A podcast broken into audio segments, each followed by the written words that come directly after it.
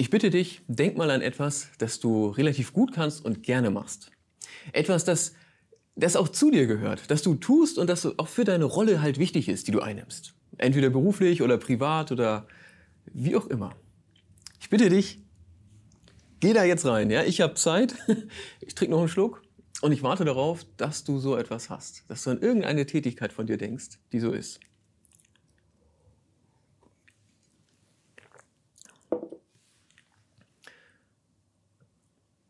Ich habe das natürlich auch gemacht. also für mich habe ich natürlich. Und jetzt lass uns mal bitte gedanklich einen Schritt weitergehen.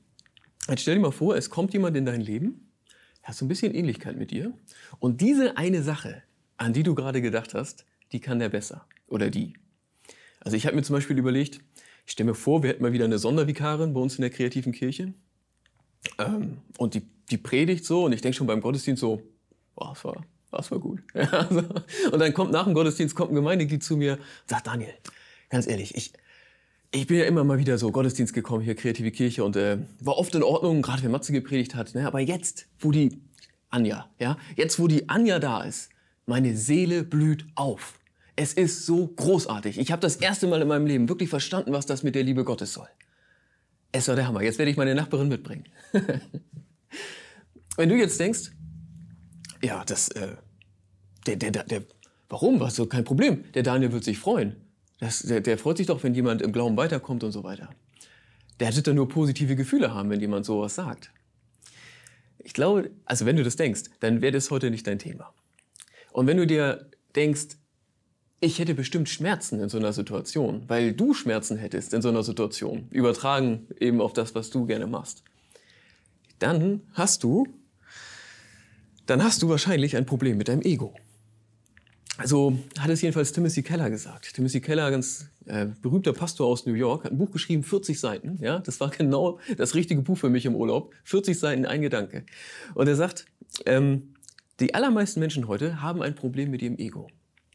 Und damit meint er, dass unser Ego uns im Grunde in einen inneren Gerichtssaal führt und dort fiese Fragen stellt.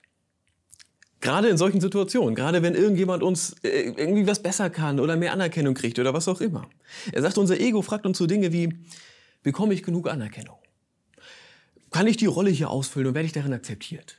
Das wäre jetzt das Beispiel von gerade. Ne? Bin ich gut genug? Schaffe ich das? Was denken andere über mich? Mögen die mich? Belächeln die mich? Finden die mich doof? Was auch immer. Bin ich schön genug, hip genug, sportlich genug?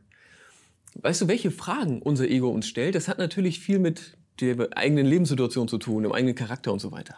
Aber was jedes Ego gemeinsam hat, also dein Ego, mein Ego, alle anderen Egos auch, ja, das Ego fragt immer nach mir. In jeder Frage kommt ich vor. Es geht um mich, mir, ich. Es, es dreht sich alles um mich. Das ist das Ego. Das Ego ist die eigene Person und sie dreht sich um, um die eigene Person und fragt immer, ist da genug? Hat das genug? Wird das genug wahrgenommen? Ich. Und die Frage ja heute, wie komme ich mit mir selber weiter? Wie komme ich mit mir selber weiter, wenn es sich so dreht? Wenn diese Fragen da sind, wenn dieser Schmerz auch kommt, das hat ja was, auch was mit Selbstzweifeln zu tun. Und ich habe zwei Optionen mitgebracht. Zwei Optionen, wie ich mit mir selber weiterkomme, wenn das Ego mich so anklagt. Das erste, würde dich, glaube ich, wahrscheinlich nicht so überraschen. Das erste ist natürlich Selbstbewusstsein stärken. Kann man machen, ist naheliegend. Ja? Da kommen diese Selbstzweifel, bin ich gut genug und wie reden die über mich? Ja, dann kann ich mein Selbstbewusstsein stärken. So, pass mal auf, es ist vielleicht nicht perfekt, aber es ist okay, was du machst. Und wenn die schlecht über dich reden, ist es deren Problem und nicht deins. Kannst du machen. Und du kannst es natürlich auch von unserem Glauben her, christlich, kannst du das natürlich, äh, kannst du dem noch viel mehr Gewicht geben. So dieser Selbstbewusstseinsstärkung, nenne ich es mal.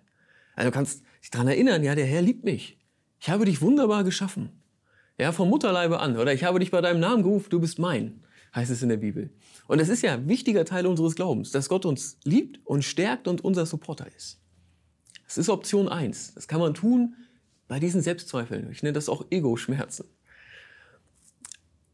Aber ich glaube, dass es diese Option 1 eine natürliche Grenze hat und auch eine geistliche die natürliche Grenze.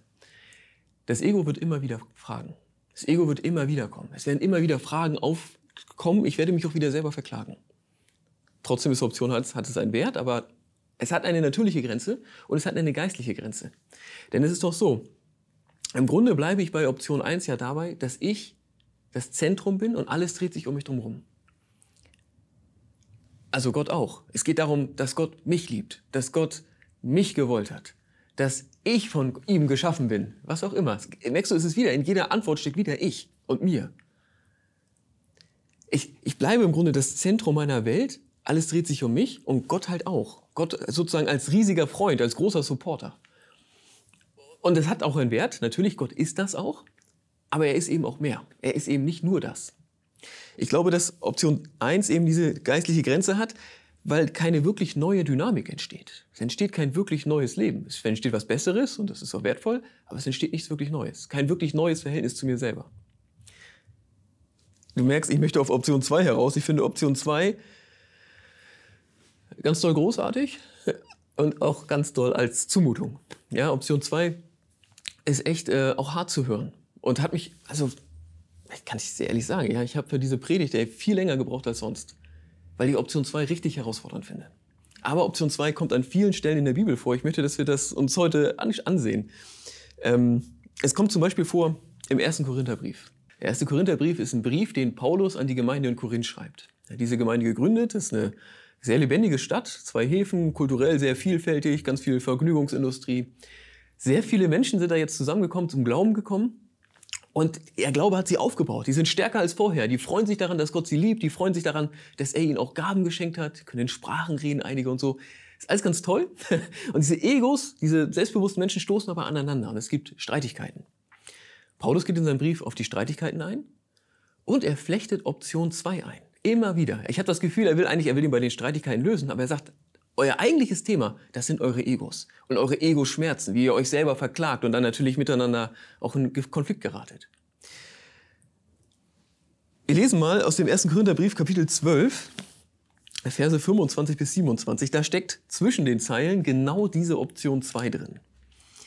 Es heißt hier, denn im Leib darf es keine Uneinigkeit geben sondern alle Teile sollen füreinander sorgen.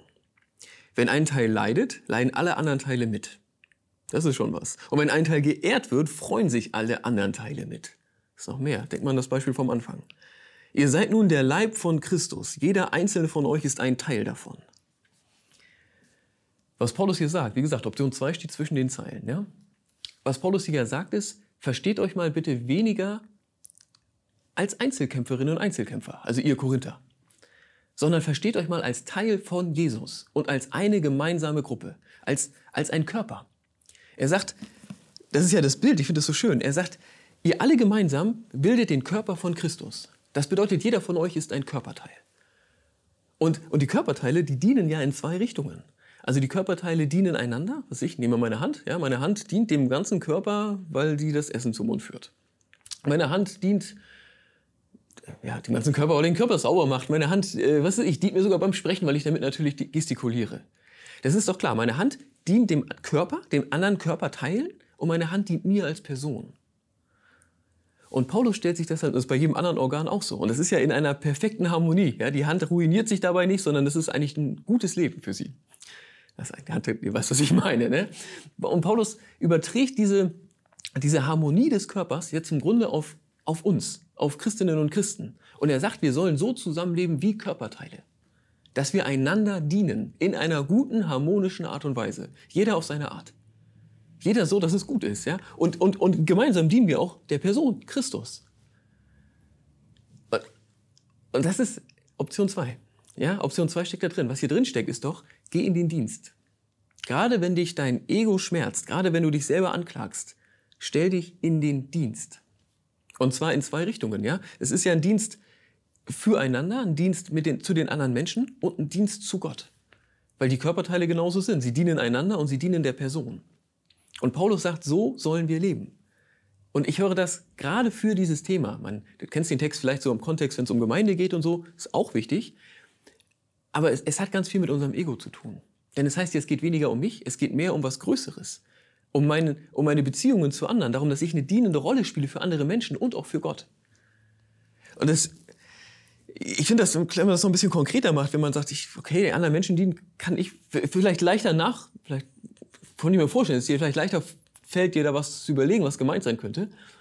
ich, aber ich glaube auch Gott dienen, es ist gar nicht so doll anders. Wir dienen Gott schon, wenn wir in diese Beziehungen gehen. Das ist ja etwas, was er sich für uns wünscht. Beziehungen, die wir zu ihm haben, Beziehungen, die wir zueinander haben. In diesem Beziehungsdreieck, glaube ich, entsteht ganz, ganz viel Heilsames. Und auch im Alltag ist es ja, ich hatte früher als Jugendlicher, hatte ich so ein WWJD-Armband. What would Jesus do? Das gab als ich Teenie war, hatten das viele. Und ich finde diese Frage, was würde Jesus jetzt machen, äh, immer noch gut. Das heißt nicht, ich meine, ich kann ganz viele Dinge, die Jesus tun könnte, können, kann ich nicht tun. Und trotzdem mir zu überlegen, wenn Jesus jetzt hierbei ist, wenn, ich, wenn er da ist, was glaube ich, fände er jetzt richtig? Das gibt mir eine Richtung. Das gibt dem Handeln irgendwie, ja, es macht mutig und liebevoll, glaube ich. Ähm, ja, und es sortiert mich hier ein, eben in die Beziehung zu ihm. Das ist es, was Paulus vorschlägt. Option 1 ist klar und er sagt, Option 2 ist, geh in den Dienst. Gerade wenn dich dein Ego schmerzt, geh in diesen Dienst in zwei verschiedene Richtungen. Und ich habe mich natürlich gefragt, ich habe ja schon gesagt, dass mir, das ist für mich auch ein herausforderndes Thema. Ich habe mich natürlich gefragt, wie, wie geht es dir damit? Ich empfinde das schon als Zumutung. Gerade wenn, wenn es jemandem schlecht geht, gerade wenn du sagst, ich habe gerade Selbstzweifel, ich frage mich das, wie denken die über mich, bin ich gut genug, schaffe ich das, kann ich meine Rolle füllen? Gerade wenn man solche Fragen hat, ist ja ganz schön krass, sich zu sagen, pass mal auf, es geht gar nicht um mich. Ich will mich gar nicht so sehr um mich selber drehen, sondern ich will so leben, wie es, man hätte auch einen anderen Text nehmen können, ja, wie es in der Bibel immer wieder beschrieben wird. Ich stelle mich in den Dienst. In den Dienst für andere und in den Dienst Gottes. Ich habe werde volles Verständnis dafür, wenn dich das erstmal, erstmal, wenn das bei dir erstmal Ablehnung hervorruft. Für mich ist es auch glaube ich, dieses Thema überhaupt. Auch, auch ein persönliches gerade. Äh, meine Frau und ich haben ein Kind bekommen für elf Monaten. Und bei Kindern ist es ja so, ja, also ich liebe unseren Sohn sehr, aber ich empfinde ihn als erbarmungslos manchmal. Also jedenfalls als viel härter als den Herrn, ja. Also in, in dem Sinne, denn wenn er seine Bedürfnisse hat, dann meldet er die an. Das ist ihm völlig egal, ob ich arbeiten muss, müde bin, äh, jetzt eigentlich gerne ein Bier trinken würde. Ja, wenn, wenn was ist, dann sagt er das und dann muss ich mich kümmern. Und ein Kind zwingt einen im Grunde zu dem, wozu Gott uns einlädt. Ein Kind zwingt uns dazu, dass wir uns um das Kind drehen und weniger um uns selber. Und ich habe das Gefühl, die Einladung Gottes ist, ist im Größeren im Grunde ganz ähnlich. Nur, dass wir nicht gezwungen werden, sondern eingeladen. Aber die Frage ist trotzdem die gleiche. Die Frage ist ja, finde ich dazu ein Ja? Finde ich ein Ja dazu? Und das ist, ich glaube, ich in Beziehung zu Kindern, glaube ich, bin ein Anfänger, ja, ist das, glaube ich, wichtig auch für das eigene Wohlbefinden, ja, finde ich ein Ja dazu, dass dieses Kind so viel von meinem Leben im Grunde jetzt füllt, von unserem Leben. Ähm, und klar, unser Thema heute beim Ego, wenn wir es auch an Gott denken, ist, ist ja genau das Gleiche. Finde ich ein Ja zu dieser Option 2. Ich glaube, dass, dass da ein großer Segen drauf liegt. Ich glaube, dass ein Segen drauf liegt für andere natürlich. Ich glaube, dass ein Segen für meine Person da drin liegt. Ich glaube, dass es mir besser geht, wenn ich weniger an mich denke. Klingt schräg, aber ich glaube, es ist genau so. Ich glaube, wir leben besser, wenn wir weniger an uns denken. Ich glaube, wir leben besser, wenn wir uns weniger um uns selber drehen, mehr verstehen als Teil etwas Größeren. Mehr verstehen als, als Teil von, wir dienen einander und wir dienen Gott, sind Teil von ihm.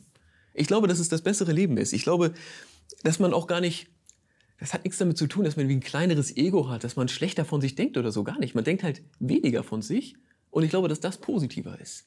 Dass das harmonischer ist, dass das auch ehrlich gesagt mit weniger Schmerz ist. Ich glaube, dass man es dann besser aushalten kann, wenn zum Beispiel jemand an einem vorbeizieht. Was passiert, ja? Wenn man die Augen aufmacht, sieht man auch Menschen, die Dinge besser können, die man selber ganz auch wichtig findet und sozusagen sagt, das ist doch für mich ganz wichtig. Es gibt immer Leute, die da besser sind. Oder die es besser haben, die reicher beschenkt sind. Immer. Ich glaube, wir leben besser mit Option 2.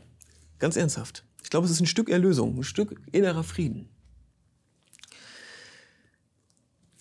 Du merkst, ich möchte uns einladen, also dich und mich auch. Ich möchte uns einladen, dass, dass wir, wenn wir das nächste, nächste Mal diese Schmerzen empfinden, ja, wenn unser, unser eigenes Ego uns in diesen kleinen inneren Gerichtssaal führt und die ganzen fiesen Fragen stellt.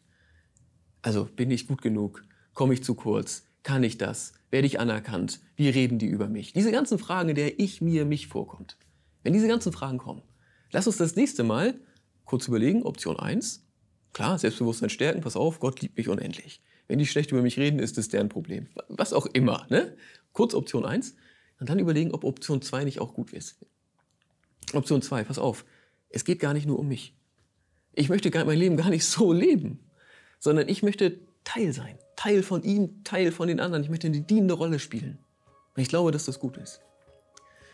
Ich wünsche dir gute Gespräche.